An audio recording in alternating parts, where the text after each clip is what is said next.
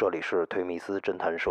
有一个高材生造枪卖枪，跟我约时间，说要给我看看东西，他就让我上车了。反正这路啊是越走越黑，过了会儿这车就停下来了，他就跟我说：“你上后排，拿出一塑料盒子。”他就把这盒子给打开了，这不就是一把真枪吗？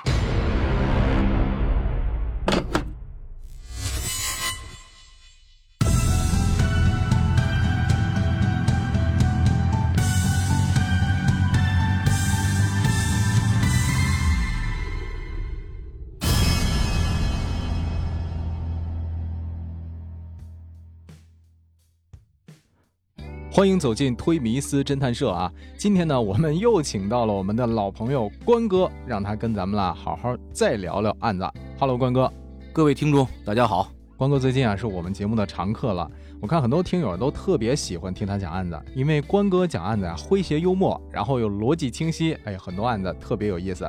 今天呢，关哥又给咱们带来什么案子了？今天讲一个关于射枪的一个案件吧。哟，射枪案件，其实我们之前啊。过往的节目当中也提到过，关哥今天的案子呢是什么类型的一个涉枪案？背景呢是当时呢为了确保国内重大活动的一个安全保障，北京市公安局呢开展了一个专项的机枪制爆的专项行动。大家也知道，中国呢是一个禁枪的国家，又是一个安全系数较高的国家。从上个世纪九十年代，九六年的十月一号。我国正式实施了枪支管理办法，对枪支管控十分严格。像制式枪支啊，已经很难寻觅到了。那既然枪支危险这么大，那如果说有人私自造枪支，这个危害会不会特别大？所以说呢，咱们今天讲的这个案子呢，有一个非常嗯厉害的这个高材生，自己去造枪卖枪。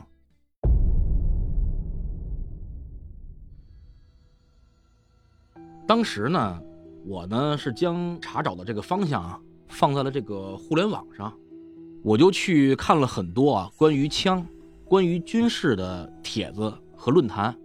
不过说实话，这些论坛和帖子里啊，的确内容非常丰富，而且很专业。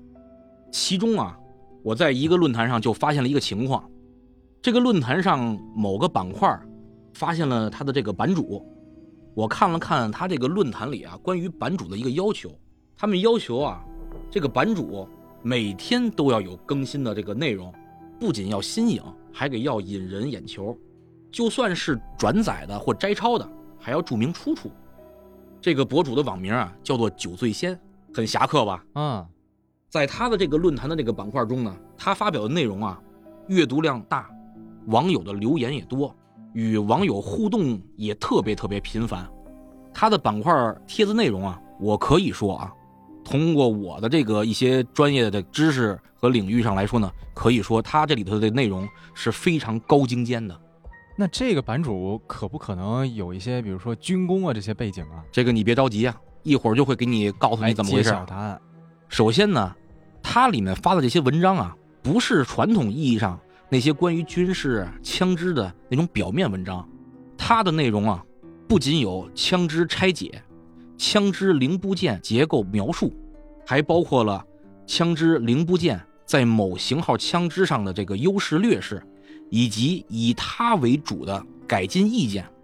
而且啊，它的这个内容中啊，不光有图片，还有影像，还有这些枪支零部件或者整体的 CAD。和 SolidWorks 的配图，而且呢还包含着一些零部件的这个材料选型，枪支实战使用中啊一些外界改造的小技巧，而且呢他的这些配图啊都是自己拍的。首先呢，他为了表现他这个东西的权威性和真实性，都有拍摄的时间水印，而且呢他在有的照片啊背景的这块啊会放上跟拍摄时间一致的。当天的这个报纸或者杂志，所以说啊，这个版主啊，绝对是个人才。通过这些信息点啊，我分析他有很大的这个犯罪嫌疑。于是啊，我就注册了这个论坛的这个会员，给这个版主留言，咨询了一些啊，我从这个其他网上找了一些关于枪支方面的一些问题。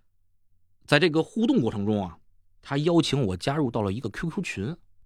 我进到群里以后啊，刚开始没怎么发言，只是在看群里人的这个聊天内容。那内容你简直不堪想象，都有什么内容？包括了一些设计图的原文件、尺寸、型号，而且呢，他这里所交流的这些枪支种类啊，都不是说咱们国内那些五四、六四、七七的那些枪支，都是外国的，比如像格洛克的这个 G 幺七、G 幺八，美国的这个史密斯韦森的这个 MP 系列，绝对让人惊讶。后来我发现啊。这个论坛的版主就是这个 QQ 的群主，于是呢，我就用 QQ 啊加他好友，可他根本就不理我，这怎么办呀？于是啊，我呀就灵机一动，在这群里头开始发言，大肆的跟他唱反调，尤其是在枪支技术上啊，我就跟他乱喷，激怒他。结果呢，他主动就加了我 QQ，加上以后就开始跟我互怼，不屑的向我展示他所谓的权威。就是我这东西做的多好，那个东西做的多好，包括一些图片的展示，在后来这交流过程中啊，我逐步逐步就控制点火候，慢慢就缓和下来。当然，这个人不甘心啊，于是呢跟我约时间，说要给我看看东西，这不是正中下怀吗？我觉得这事儿啊没那么简单，把我的一些想法跟上级进行了一个汇报。上级要求呢，赶紧约这嫌疑人，时间地点抓捕。于是呢。我就跟这嫌疑人啊约在了这个西三环六里桥附近，是要去他车上看东西。晚上呢，我就按照这个时间就到达了指定的这个约会地点。咱们民警呢也在四面都埋伏好了。我们是商量啊，我到了车上以后，在车上确定好东西以后啊，我会点根烟，点火的这个时间啊，留存的时间啊会长一些。打火机点着着，着着火，五个数，他们就知道我通知他们了，可以抓人了。北京邦银律师事务所刑事专家团队为您提供各类刑事案件法律服务，联系电话同微信：幺三九幺零六七零九八九，幺三九幺零六七零九八九。过了一会儿啊，就开过来一辆这个银灰色的汽车，到我面前就停下来了，副驾驶的窗户滋儿就摇下来了，里面一男的就问我。是你吗？看狗的，什么狗啊？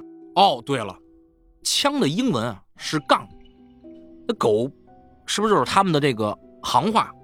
我就回答，我说嗯，看狗的，你不是不服气吗？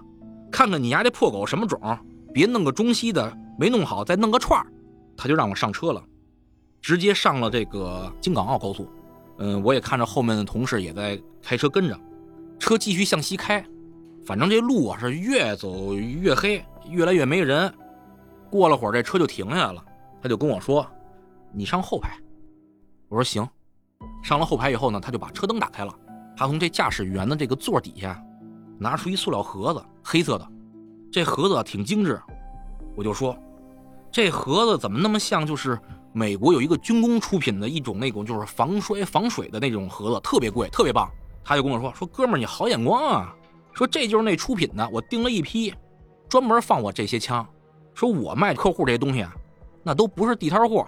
他就把这盒子给打开了，我顿时就惊讶了，这不就是一把真枪吗？一把史密斯韦森的 MP 系列手枪。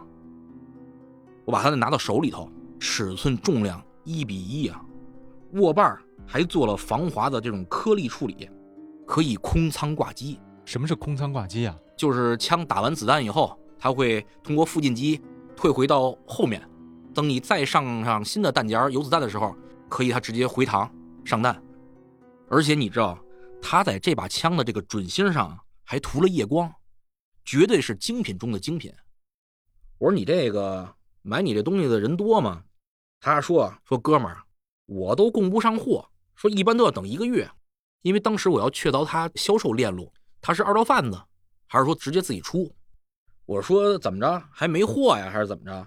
他说：“哥们儿，你不知道，我这些货都是我亲手一把一把做出来的。你自己做？”他说：“是我自己做。”我就问他东西质量怎么样啊？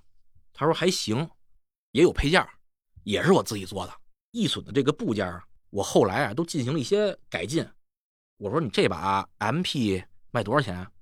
他说正常现在市场价我就卖四千一把。我说狗粮呢？